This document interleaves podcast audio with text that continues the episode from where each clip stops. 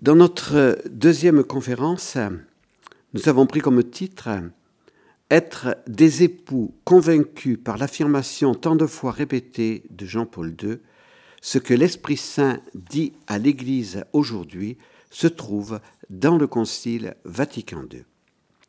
Paul VI, Jean-Paul II et Benoît XVI, dans leurs charismes différents, ont eu à cœur de travailler à la mise en œuvre du Grand Concile Vatican II, dans l'esprit de Jean XXIII. Ils ont souffert de la crise de l'Église et vécu l'évangile de la souffrance. Ils ont empêché les fumées de Satan entrées dans l'Église par quelques fissures, disait Paul VI, de déformer totalement le véritable esprit du Concile Vatican II. Le concile réel, comme Benoît XVI l'a dit dans sa dernière rencontre avec le clergé de Rome, prend peu à peu le pas sur le concile des médias. La mission que Benoît XVI a confiée aux prêtres du diocèse de Rome nous concerne. Travaillons à la mise en œuvre du vrai concile Vatican II et n'ayons pas peur. L'Esprit Saint a inspiré les évêques de Vatican II. Ce qu'il dit à l'Église aujourd'hui se trouve dans ce concile. Jean-Paul II ne s'est pas trompé et ne nous a pas trompés. Je vais prendre ce texte d'abord de Jean-Paul II pour la préparation du jubilé de l'an 2000, Tertio Millennio Adveniente, donné le 10 novembre 1994 il, exposait clairement sa pensée sur le Concile Vatican II. On peut affirmer, écrivait-il, que le Concile Vatican II constitue un événement providentiel par lequel l'Église a commencé la préparation immédiate du jubilé du deuxième millénaire. Il s'agit en effet d'un concile semblable au précédent, et pourtant très différent un concile centré sur le mystère du Christ et de son Église et en même temps ouvert au monde. Cette ouverture a été la réponse évangélique à l'évolution récente du monde avec les bouleversements qu'a connus le XXe siècle, éprouvés par une première puis une deuxième guerre mondiale, par l'expérience des camps de concentration et d'effroyables massacres. Tout ce qui est arrivé montre plus que jamais que le monde a besoin de purification, qu'il a besoin de conversion. On dit souvent que le Concile Vatican II marque une époque nouvelle dans la vie de l'Église. C'est vrai, mais en même temps, il est difficile de ne pas remarquer que l'Assemblée conciliaire a eu largement recours aux expériences et aux réflexions de la période antérieure, spécialement du patrimoine de pensée de Pie XII. Dans l'histoire de l'Église, le vieux et le neuf sont toujours étroitement mêlés. Le neuf croit sur le vieux, le vieux trouve dans le neuf une expression plus accomplie. Ainsi en a-t-il été pour le Concile Vatican II et pour l'activité des papes liés à l'Assemblée conciliaire, à commencer par Jean XXIII, puis Paul VI et Jean-Paul Ier, et enfin le pape actuel. Il est certain que ce qu'ils ont accompli pendant et après le concile, l'enseignement aussi bien que l'activité de chacun d'eux, a apporté une contribution marquante à la préparation du nouveau printemps de vie chrétienne qui devra être réalisé par le grand jubilé si les chrétiens savent suivre l'action de l'Esprit Saint. Sans aller jusqu'aux accents sévères de Jean-Baptiste, quand au bord du Jourdain il invitait à la pénitence et à la conversion, le Concile a manifesté en lui-même quelque chose de l'ancien prophète, en désignant avec une nouvelle vigueur aux hommes d'aujourd'hui le Christ, l'agneau de Dieu qui enlève le péché du monde. Le Rédempteur de l'homme, le Seigneur de l'histoire. Au Concile, l'Église, dans le désir d'être pleinement fidèle à son Maître, s'est interrogée sur son identité et a redécouvert la profondeur de son mystère de corps et d'épouse du Christ. Se mettant attentivement à l'écoute de la parole de Dieu, elle a réaffirmé la vocation universelle à la sainteté. Elle a entrepris la réforme de la liturgie, source et sommet de la vie. Elle a donné l'impulsion au renouvellement de nombreux aspects de son existence au niveau universel et dans les églises locales. Elle s'est impliquée dans la promotion des diverses vocations chrétiennes, de celles des laïcs et celles des religieux, du ministère des diacres à celui des prêtres et des évêques. Elle a redécouvert en particulier la collégialité épiscopale, expression privilégiée du service pastoral exercé par les évêques en communion avec le successeur de Pierre. Dans le cadre de ce profond renouveau, le Concile s'est ouvert aux chrétiens des autres confessions, aux membres des autres religions, à tous les hommes de notre temps. Dans aucun autre concile on n'a parlé avec autant de clarté de l'unité des chrétiens, du dialogue avec les religions non chrétiennes, du dialogue de la dignité, du sens spécifique de l'ancienne alliance et d'Israël, de la dignité de la conscience personnelle, du principe de la liberté religieuse, des différentes traditions culturelles au sein desquelles l'Église accomplit sa tâche missionnaire, des moyens de communication sociale, une grande richesse de contenu et le ton nouveau, inconnu jusqu'alors, avec lequel les questions ont été présentées par le Concile, constituent comme une annonce des temps nouveaux. Les pères conciliaires ont parlé le langage de l'Évangile, le langage du discours sur la montagne et des béatitudes. Dans le message du Concile, Dieu est présent dans sa seigneurie absolue sur toute chose, mais aussi comme garant de l'authentique autonomie des réalités temporelles. Sur le chemin de la préparation du rendez-vous de l'an 2000, s'inscrit la série de synodes commencés après Vatican II, synodes généraux et synodes continentaux, régionaux, nationaux et diocésains. Le thème fondamental est celui de l'évangélisation et même de la nouvelle évangélisation dont les bases ont été posées par l'exhortation apostolique Evangelii Nunciandi de Paul VI publié en 1975 après la troisième assemblée générale du synode des évêques. Ces synodes font déjà par eux-mêmes partie de la nouvelle évangélisation. Ils résultent de la conception du Concile Vatican II sur l'Église. Ils donnent une grande place à la participation des laïcs, dont ils déterminent la responsabilité spécifique dans l'Église. Ils sont l'expression de la force que le Christ a donnée à tout le peuple de Dieu, le rendant participant de sa mission messianique, mission prophétique, sacerdotale et royale. Toute l'Église est animée par une conscience nouvelle de la mission salvatrice reçue du Christ.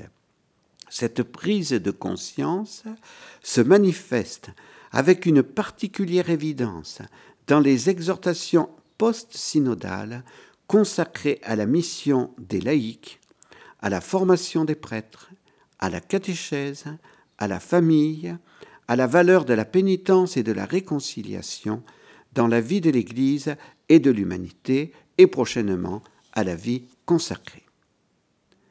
Après avoir relu ce texte de Jean-Paul II. Un peu long, j'en conviens, nous ne pouvons qu'être émerveillé par l'action pastorale de ce grand pape. Il a vraiment voulu mettre en œuvre le Concile Vatican II et il nous a donné tous les instruments pour notre mission actuelle. N'ayons pas peur, soyons convaincus et déterminés, cessons de nous critiquer les uns les autres, ut sint unum, qu'il soit un pour que le monde croit. Deuxième petit texte que je vous cite, la lettre apostolique Novo Millennio Inuente. Au terme du grand jubilé de l'an 2000, Jean-Paul II a encore parlé avec enthousiasme du Concile Vatican II dans sa lettre apostolique Novo Millennio Ineunte, le nouveau millénaire qui commence.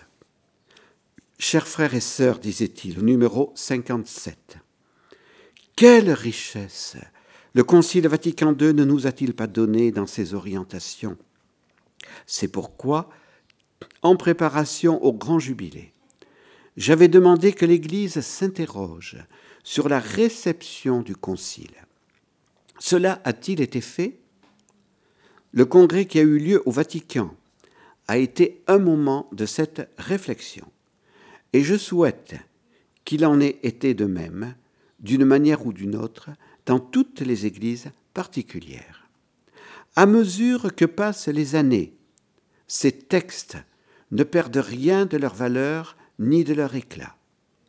Il est nécessaire qu'ils soient lus de manière appropriée, qu'ils soient connus et assimilés comme des textes qualifiés et normatifs du magistère, à l'intérieur de la tradition de l'Église. Alors que le jubilé est achevé, je sens plus que jamais le devoir d'indiquer le Concile comme la grande grâce dont l'Église a bénéficié au XXe siècle. Il nous offre une boussole fiable pour nous orienter sur le chemin du siècle qui commence. Nous sommes heureux au terme de nos approfondissements, de vous citer ce texte si important de Jean-Paul II. Il me semble que nous avons répondu aux appels de ce grand pape. Vous pourrez retrouver sur notre site internet les vidéos et les textes de tous nos approfondissements. Continuons l'œuvre de Jean-Paul II, utilisant la boussole fiable de Vatican II. La troisième partie sera plus longue. La troisième partie concerne Benoît XVI et la troisième partie vous citera deux textes importants, très denses, très longs aussi, de Benoît XVI. Le texte donné aux membres de la curie le 22 décembre 2005 et à des prêtres en 2007. Benoît XVI, après Jean-Paul II, a vraiment utilisé la boussole de Vatican II et il s'est dépensé pour faire connaître le vrai concile. Nous voudrions vous citer donc ces deux textes dont je viens vous parler. Ils sont à méditer attentivement. Nous ne vous en donnerons que de longs extraits mais ces extraits vous aideront à mieux affronter les défis de notre temps. Donc pendant ce temps de vacances, prenez le temps de bien approfondir ce que Benoît XVI nous a dit. Le dernier événement de cette année, disait-il aux membres de la curie, donc le 22 décembre 2005, sur lequel je voudrais m'arrêter en cette occasion, et la célébration de, la conclusion du Concile Vatican II il y a 40 ans. Ce souvenir suscite la question suivante. Quel a été le résultat du Concile? A-t-il été accueilli de juste façon? Dans l'accueil du Concile, qu'est-ce qui a été positif, insuffisant ou erroné? Que reste-t-il encore à accomplir? Personne ne peut nier, disait Benoît XVI, que dans de vastes parties de l'Église, la réception du concile s'est déroulée de manière plutôt difficile, même sans vouloir appliquer à ce qui s'est passé en ces années la description que le grand docteur de l'Église, Saint Basile, fait de la situation de l'Église après le concile Vatican de Nicée, il la compare à une bataille navale dans l'obscurité de la tempête, disant entre autres Le cri roc de ceux qui, en raison de la discorde, se dressent les uns contre les autres, les bavardages incompréhensibles, le bruit confus des clameurs ininterrompues, a désormais rempli presque toute l'Église, en faussant par excès ou par défaut la juste doctrine de la foi. Nous ne voulons pas, disait Benoît XVI, appliquer cette description dramatique à la situation de l'après-concile, mais quelque chose de ce qui s'est produit s'y reflète toutefois. Une question se pose. Pourquoi l'accueil du concile dans de grandes parties de l'Église s'est-il jusqu'à présent déroulé de manière aussi difficile? Tout dépend en réalité de la juste interprétation du concile ou, comme nous le dirions aujourd'hui, de sa juste herméneutique, de la juste clé de lecture et d'application. Les problèmes de la réception sont nés du fait que deux herméneutiques contraires ou deux interprétations contraires se sont trouvées confrontées et sont entrées en conflit. L'une a engendré la confusion, l'autre, silencieusement, mais de manière toujours plus visible, a porté et porte des fruits.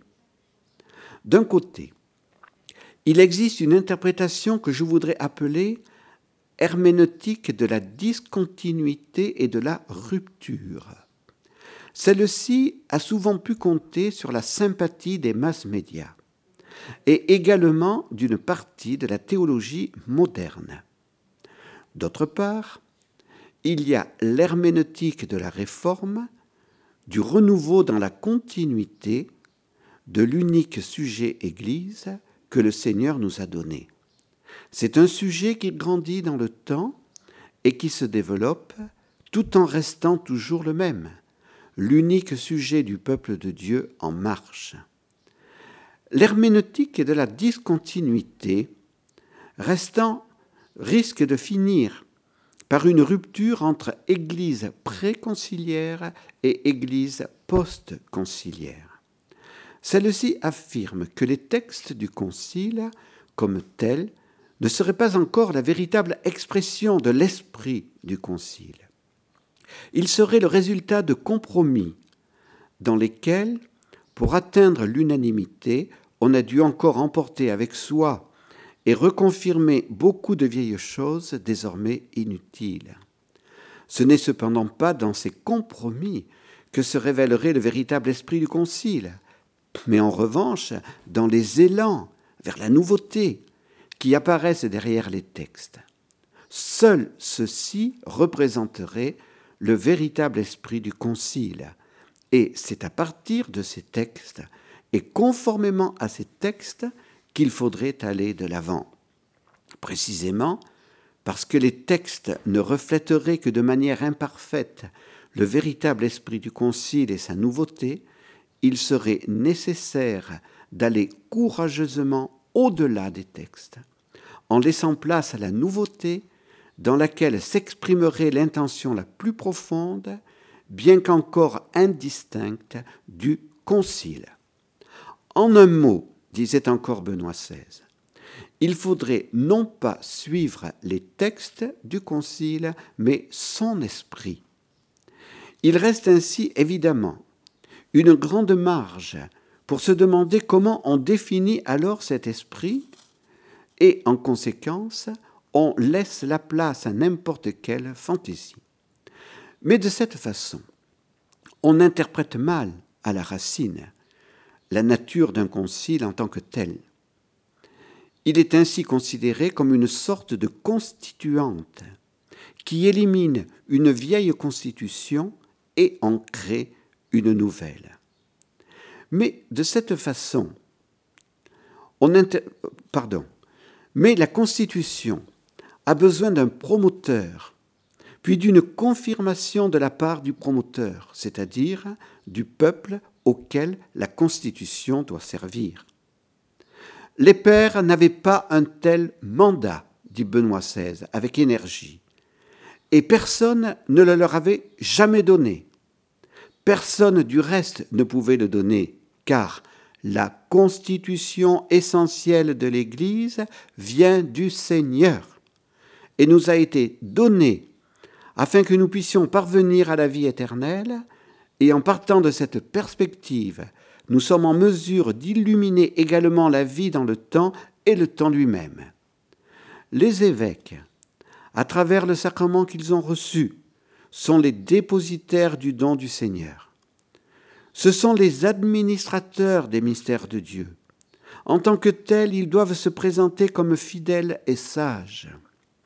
Cela signifie qu'ils doivent administrer le don du Seigneur de manière juste, afin qu'il ne demeure pas dans un lieu caché, mais porte des fruits, et que le Seigneur, à la fin, puisse dire à l'administrateur, En peu de choses tu as été fidèle, sur beaucoup je t'établirai. Dans ces paraboles évangéliques s'exprime la dynamique de la fidélité, qui est importante dans le service rendu au Seigneur, et dans celle-ci apparaît également de manière évidente comment, dans un concile, la dynamique et la fidélité doivent devenir une seule chose. À l'herméneutique de la discontinuité s'oppose l'herméneutique de la réforme, comme l'ont présenté tout d'abord le pape Jean XXIII dans son discours d'ouverture du Concile le 11 octobre 1962, puis le pape Paul VI dans son discours de conclusion du 7 décembre 1965. Je ne citerai ici, dit Benoît XVI, que les célèbres paroles de Jean XXIII, dans lesquelles cette herméneutique est exprimée sans équivoque lorsqu'il dit que le Concile veut transmettre la doctrine de façon pure et intègre, sans atténuation ni déformation. Et poursuit, Notre devoir ne consiste pas seulement à conserver ce trésor précieux comme si nous nous préoccupions uniquement de l'Antiquité, mais de nous consacrer avec une ferme volonté et sans peur à cette tâche que notre époque exige. Il est nécessaire que cette doctrine certaine et immuable, qui doit être fidèlement respectée, soit approfondie et présentée d'une façon qui corresponde aux exigences de notre temps. En effet, il faut faire une distinction entre le dépôt de la foi, c'est-à-dire les vérités contenues dans notre vénérée doctrine, et la façon dont celles-ci sont énoncées, en leur conservant toujours le même sens et la même portée. Il est clair que cet engagement, en vue d'exprimer de façon nouvelle une vérité déterminée, exige une nouvelle réflexion sur cette vérité et un nouveau rapport vital avec elle. Il est également clair que la nouvelle parole ne peut mûrir que si elle naît d'une compréhension consciente de la vérité exprimée, et que d'autre part, la réflexion sur la foi exige également que l'on vive cette foi.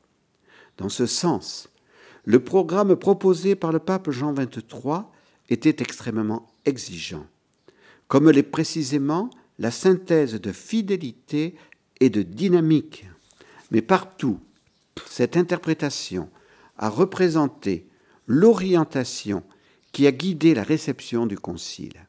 Une nouvelle vie s'est développée et des fruits nouveaux ont mûri. Quarante ans après le Concile, nous pouvons révéler que l'aspect positif est plus grand et plus vivant que ce qui pouvait apparaître dans l'agitation des années qui ont suivi 1968. Aujourd'hui, nous voyons que la bonne semence, même si elle se développe lentement, croît malgré tout, et que notre profonde gratitude pour l'œuvre accomplie par le Concile croît également. Paul VI disait encore Benoît XVI, dans son discours lors de la conclusion du Concile, a ensuite indiqué une autre motivation spécifique pour laquelle une herméneutique de la discontinuité pourrait sembler convaincante. Dans le grand débat sur l'homme, qui caractérise le temps moderne, le Concile devait se consacrer en particulier au thème de l'anthropologie. Il devait s'interroger sur le rapport entre l'Église et sa foi, d'une part, et l'homme et l'homme et, l'homme et le monde d'aujourd'hui de l'autre. La question devient encore plus claire si au lieu du terme générique de monde d'aujourd'hui, nous en choisissons un autre plus précis. Le Concile devait déterminer de façon nouvelle le rapport entre l'Église et l'époque moderne. Ce rapport avait déjà connu un début très problématique avec le procès fait à Galilée. Il s'était ensuite totalement rompu lorsque Kant définit la religion dans le cadre de la raison pure et lorsque, dans la phase radicale de la Révolution française, fut diffusée une image de l'État et de l'homme qui ne, qui ne voulait pratiquement plus accorder aucun espace à l'Église et à la foi. L'opposition de la foi de l'Église avec un libéralisme radical et également avec des sciences naturelles, qui prétendaient embrasser à travers leur connaissance toute la réalité jusque dans ses limites, dans l'intention bien déterminée d'en rendre superflue l'hypothèse de Dieu, avait provoqué de la part de l'Église au XIXe siècle, sous Pie IX, des condamnations sévères et radicales de cet esprit de l'époque moderne. Apparemment, disait Benoît XVI, il n'existait donc plus aucun espace possible pour une entente positive et fructueuse. Et les refus de la part de ceux qui se sentaient les représentants de l'époque moderne étaient également énergiques. Entre-temps, toutefois, l'époque moderne avait elle aussi connu des développements. On se rendait compte que la Révolution américaine avait offert un modèle d'État moderne différent de celui théorisé par les tendances radicales apparues dans la seconde phase de la Révolution française. Les sciences naturelles commençaient de façon toujours plus claire à réfléchir sur leurs limites imposées par leur méthode elle-même, qui tout en réalisant des choses grandioses, n'étaient toutefois pas en mesure de comprendre la globalité de la réalité. Ainsi, les deux parties commençaient progressivement à s'ouvrir l'une à l'autre.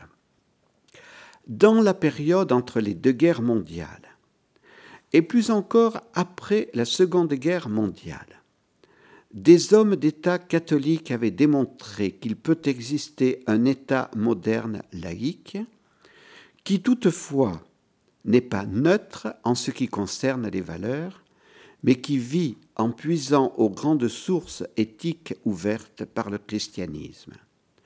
La doctrine sociale catholique qui se développait peu à peu était devenue un modèle important entre le libéralisme radical et la théorie marxiste de l'État. Les sciences naturelles, qui professaient sans réserve une méthode propre à laquelle Dieu n'avait pas accès, se rendaient compte toujours plus clairement que cette méthode ne comprenait pas la totalité de la réalité et ouvrait donc leur porte à nouveau à Dieu, consciente que la réalité est plus grande que la méthode naturaliste et l'heure du pardon, et de ce qu'elle peut embrasser. On peut dire que s'étaient formés trois cercles de questions qui, à présent, à l'heure du Concile Vatican II, attendaient une réponse. Tout d'abord, il fallait définir de façon nouvelle la relation entre foi et science moderne. Cela concernait d'ailleurs non seulement les sciences naturelles, mais également les sciences historiques, car dans une certaine école, la méthode historico-critique réclamait le dernier mot sur l'interprétation de la Bible, et prétendant l'exclusivité totale de la compréhension des Écritures saintes, s'opposait sur des points importants à l'interprétation que la foi de l'Église avait élaborée. En second lieu, il fallait définir de façon nouvelle le rapport entre Église et État, État moderne, qui accordait une place aux citoyens de diverses religions et idéologies, se comportant envers ces religions de manière impartiale et assumant simplement la responsabilité d'une coexistence ordonnée et tolérante entre les citoyens et de leur liberté d'exercer leur religion. Cela était lié, en troisième lieu, de façon plus générale, avec le problème de la tolérance religieuse, une question qui exigeait une nouvelle définition du rapport entre foi chrétienne et religion du monde. En particulier, face aux récents crimes du régime national socialiste, en général, dans le cadre d'un regard rétrospectif sur une longue histoire difficile, il fallait évaluer et définir de façon nouvelle le rapport entre l'Église et la foi d'Israël. Il s'agit là de thèmes de grande portée. Ce furent les thèmes de la seconde partie du Concile sur lesquels il n'est pas possible de s'arrêter plus amplement dans ce contexte. Il est clair que dans tous ces secteurs, dont l'ensemble forme un unique problème, une certaine forme de discontinuité pouvait ressortir et que, dans un certain sens, s'était effectivement manifestée une discontinuité dans laquelle, cependant, une fois établies les diverses distinctions entre les situations historiques concrètes et leurs exigences, il apparaissait que la continuité des principes n'était pas abandonnée. Un fait qui échappe facilement au premier abord. C'est précisément dans cet ensemble de continuité et de discontinuité à différents niveaux que consiste la nature de la véritable réforme. Dans ce processus de nouveauté dans la continuité, nous devions apprendre à comprendre plus concrètement qu'auparavant que les décisions de l'Église en ce qui concerne les faits contingents, par exemple, certaines formes concrètes de libéralisme ou d'interprétation libérale de la Bible, devaient nécessairement être elles-mêmes contingentes, précisément parce qu'elles se référaient à une réalité déterminée et en soi changeante il fallait apprendre à reconnaître que dans de telles décisions, seuls les principes expriment l'aspect durable en demeurant en arrière-plan et en motivant la décision de l'intérieur. En revanche, les formes concrètes ne sont pas aussi permanentes, elles dépendent de la situation historique et peuvent donc être soumises à des changements. Ainsi, les décisions de fond peuvent demeurer valables, tandis que les formes de leur application dans des contextes nouveaux peuvent varier.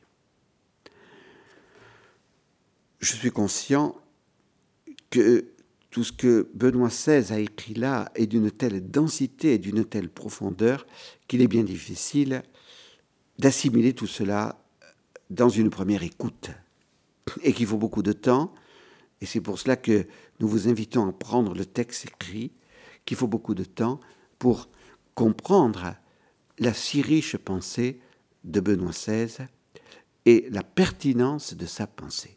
Alors, un petit exemple concret qui nous donne et qui va peut-être nous permettre de mieux comprendre. Ainsi, par exemple, dit Benoît XVI, si la liberté de religion est considérée comme une expression de l'incapacité de l'homme de trouver la vérité, et par conséquent devient une exaltation du relativisme, alors de nécessité sociale et historique, celle-ci est élevée de façon impropre au niveau métaphysique et est ainsi privée de son véritable sens, avec pour conséquence de ne pas pouvoir être acceptée par celui qui croit que l'homme est capable de connaître la vérité de Dieu, et sur la base de la dignité intérieure de la vérité est liée à cette, à cette connaissance. Il est en revanche totalement différent de considérer la liberté de religion comme une nécessité découlant de la coexistence humaine et même comme une conséquence intrinsèque de la vérité qui ne peut être imposée de l'extérieur, mais qui doit être adoptée par l'homme uniquement à travers le mécanisme de la conviction. Le Concile Vatican II, reconnaissant et faisant sien, à travers le décret sur la liberté religieuse, un principe essentiel de l'État moderne, a repris à nouveau le patrimoine plus profond de l'Église. Celle-ci peut être consciente de se trouver ainsi en pleine syntonie avec l'enseignement de Jésus lui-même, comme également avec l'Église des martyrs, avec les martyrs de tous les temps. L'Église antique, de façon naturelle, a prié pour les empereurs et pour les responsables politiques en considérant cela comme son devoir. Mais tandis qu'elle priait pour les empereurs, elle a en revanche refusé de les adorer et à travers cela a rejeté clairement la religion d'État. Les martyrs de l'Église primitive sont morts pour leur foi dans le Dieu qui s'était révélé en Jésus-Christ, et précisément ainsi sont morts également pour leur liberté de conscience et pour leur liberté de professer leur foi, une profession qui ne peut être imposée par aucun État, mais qui ne peut en revanche être adoptée que par la grâce de Dieu dans la liberté de conscience. Une Église missionnaire qui sait qu'elle doit annoncer son message à tous les peuples, doit s'engager en vue de la liberté de la foi.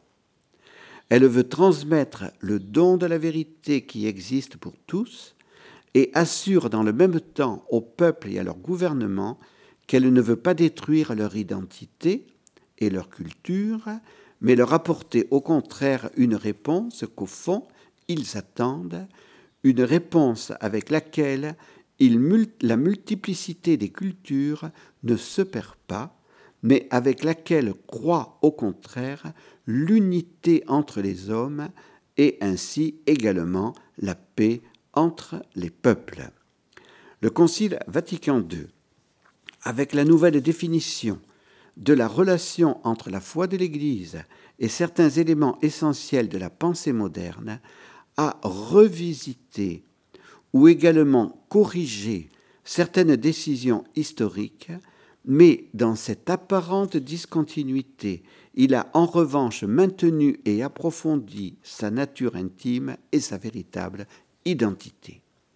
L'Église est, aussi bien avant qu'après la Concile, la même Église, une, sainte, catholique et apostolique, en chemin à travers les temps elle poursuit son pèlerinage à travers les persécutions du monde et les consolations de Dieu, annonçant la mort du Seigneur jusqu'à ce qu'il vienne. Ce qui espérait qu'à travers ce oui fondamental à l'époque moderne, toutes les, tensions se seraient relâchées et que l'ouverture au monde ainsi réalisée aurait tout transformé en une pure harmonie, avaient sous-estimé les tensions intérieures et les contradictions de l'époque moderne elle-même. Ils avaient sous-estimé la dangereuse fragilité de la nature humaine qui, dans toutes les périodes de l'histoire et dans toute constellation historique, constitue une menace pour le chemin de l'homme. Ces dangers avec les nouvelles possibilités et le nouveau pouvoir de l'homme sur la matière et sur lui-même, n'ont pas disparu, mais prennent en revanche de nouvelles dimensions. Un regard sur l'histoire actuelle le démontre clairement. Mais à notre époque, l'Église demeure un signe de contradiction. Ce n'est pas sans raison que le pape Jean-Paul II, alors qu'il était encore cardinal, avait donné ce titre aux exercices spirituels prêchés en 1976 au, pape Paul VI et à la curie romaine. Le concile ne pouvait avoir l'intention d'abolir cette contradiction de l'Évangile à l'égard des dangers et des erreurs de l'homme. En revanche, son intention était certainement de mettre de côté les contradictions erronées ou superflues pour présenter à notre monde l'exigence de l'Évangile dans toute sa grandeur et sa pureté. Le pas accompli par le Concile vers l'époque moderne, qui de façon assez imprécise a été présenté comme une ouverture au monde, appartient en définitive au problème éternel du rapport entre foi et raison, qui se présente de façon toujours nouvelle la situation que le Concile devait affronter est sans aucun doute comparable aux événements des époques précédentes.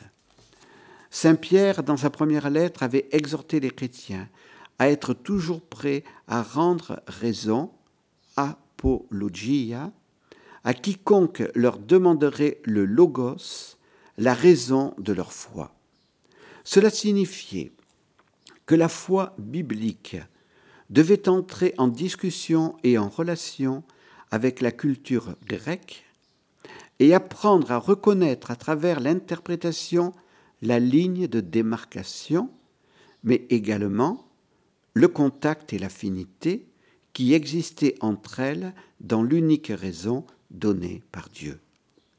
Lorsqu'au XIIIe siècle, avec les philosophes juifs et arabes, la pensée aristotélicienne entra en contact avec le christianisme médiéval formé par la tradition platonicienne et que la foi et la raison risquèrent d'entrer dans une opposition inconciliable, ce fut surtout saint Thomas d'Aquin qui joua le rôle de médiateur dans la nouvelle rencontre entre foi et philosophie aristotélicienne, plaçant ainsi la foi dans une relation positive avec la forme de raison dominante à son époque.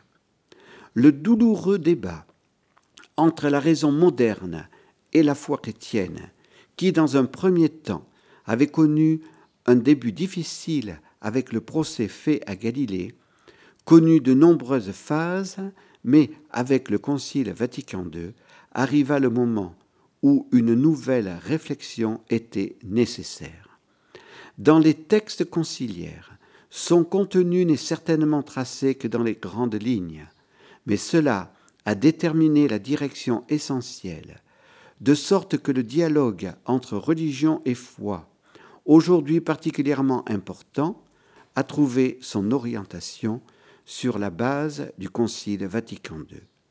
À présent, ce dialogue doit être développé avec une grande ouverture d'esprit, mais également avec la clarté dans le discernement des esprits que le monde attend à juste titre de nous, précisément en ce moment. Ainsi, aujourd'hui, nous pouvons tourner notre regard avec gratitude vers le Concile Vatican II si nous le lisons et que nous l'accueillons guidé par une juste herméneutique, il peut être et devenir toujours plus une grande force pour le renouveau toujours nécessaire de l'Église. J'ai tenu à vous citer l'intégralité de ce discours fleuve du pape Benoît XVI. C'est un monument et ce discours est vraiment la juste interprétation du Concile Vatican II, donnée par l'un des plus grands théologiens de l'Église, et nous devons remercier ce grand pape. Nous vous invitons, car il est bien évident, comme je viens de vous le dire, qu'une première écoute ne peut pas nous donner une plénitude de compréhension, car notre pape Benoît XVI a pu écrire cela après avoir lui-même vécu le concile, après avoir réfléchi sur ces 40 ans qui ont suivi la fin de ce concile Vatican II, réfléchi sur les crises, réfléchi en tant que préfet de la congrégation pour la doctrine de la foi. Donc, approfondissons ce que Benoît XVI a voulu nous dire sur l'herméneutique de la continuité, approfondissons ce qu'il a voulu nous dire sur la fidélité et sur l'ouverture au monde d'aujourd'hui. Le Concile Vatican II a vraiment été inspiré du Saint-Esprit. Ayons confiance, ne nous laissons pas égarer par toutes les critiques qui peuvent encore être faites contre les textes de ce Concile. La réponse que Benoît XVI a donnée à un prêtre en 2007, dans un dialogue, alors ici beaucoup plus, beaucoup plus proche du style oral, et plus simple peut-être, et nous permettra de mieux encore comprendre la riche pensée de notre pape, de celui qui a été notre pape Benoît XVI. Moi aussi, disait Benoît XVI, j'ai vécu les temps du Concile en ayant été dans la basilique Saint-Pierre avec un grand enthousiasme, et voyant comment s'ouvraient de nouvelles portes, et que cela paraissait réellement être la nouvelle Pentecôte, où l'Église pouvait à nouveau convaincre l'humanité, après l'éloignement du monde de l'Église des XIXe et XXe siècles il semblait que se rencontraient à nouveau l'Église et le monde, et que renaissait à nouveau un monde chrétien et une Église du monde est véritablement ouverte au monde. Nous avons tant espéré, mais les choses en réalité se sont révélées plus difficiles. Toutefois, demeure le grand héritage du Concile, qui a ouvert une route nouvelle, qui est toujours une mania charta donc une grande charte du chemin de l'Église, tout à fait essentielle et fondamentale. Mais pourquoi les choses sont-elles allées ainsi? Tout d'abord, je voudrais peut-être commencer avec une remarque historique. Les temps d'un post-concile sont presque toujours très difficiles. Après le grand concile de Nicée, qui est pour nous réellement le fondement de notre foi, nous confessons la foi formulée à Nicée.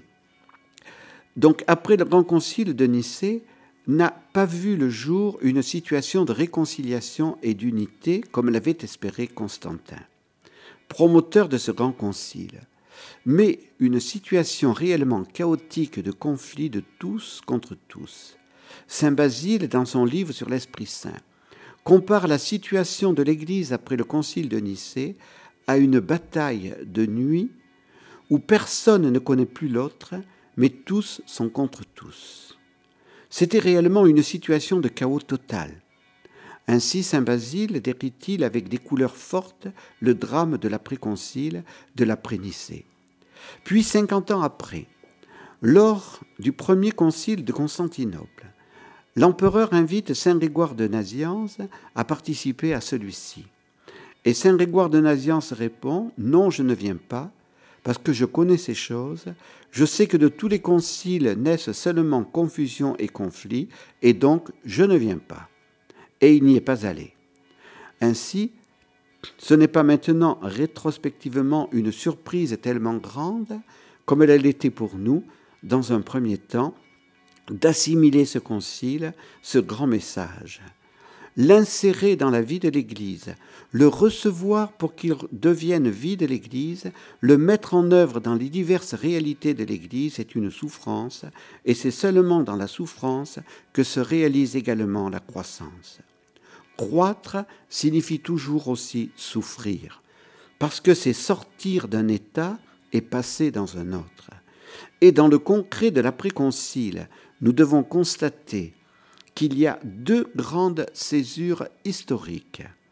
Dans l'après-concile, la césure de 1968, le début ou l'explosion, dirais-je, de la grande crise culturelle de l'Occident. La génération de l'après-guerre s'était éteinte.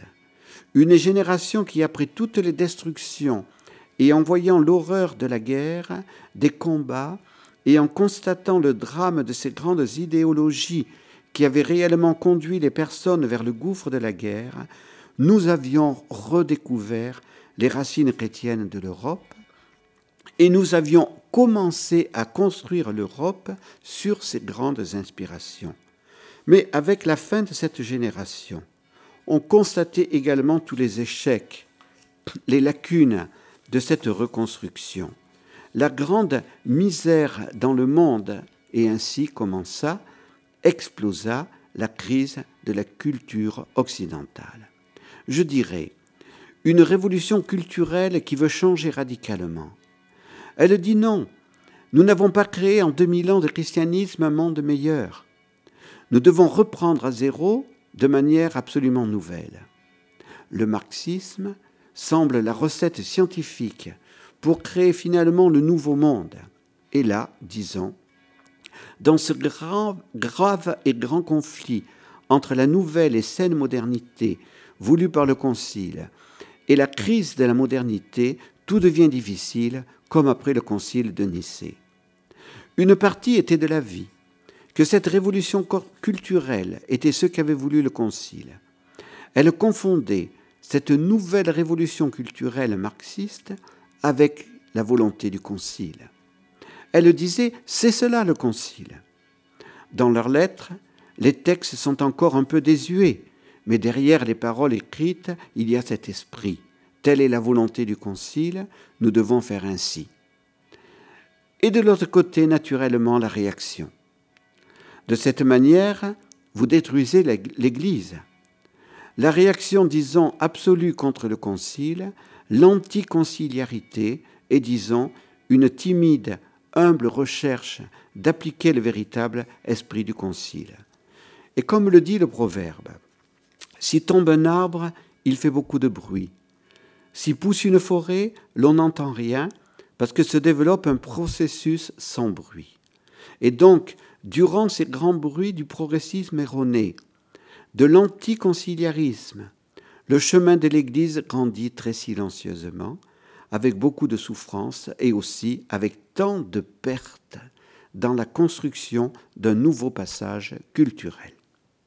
Puis, la seconde césure en 1989, l'effondrement des régimes communistes. Mais la réponse ne fut pas le retour à la foi, comme on pouvait peut-être s'y attendre. Ce ne fut pas la redécouverte du fait que l'Église avait justement apporté la réponse à travers le concile authentique. La réponse fut en revanche le, scepticisme total, ce qu'on appelle la postmodernité. Rien n'est vrai, chacun doit envisager sa manière de vivre, c'est le temps où s'affirme un matérialisme, un scepticisme pseudo-rationaliste aveugle qui finit dans la drogue, qui finit dans tous ces problèmes que nous connaissons et ferme à nouveau les chemins de la foi, parce que là, cela est si simple, si évident. Non, il n'y a rien de vrai. La vérité est intolérante. Nous ne pouvons pas prendre ce chemin.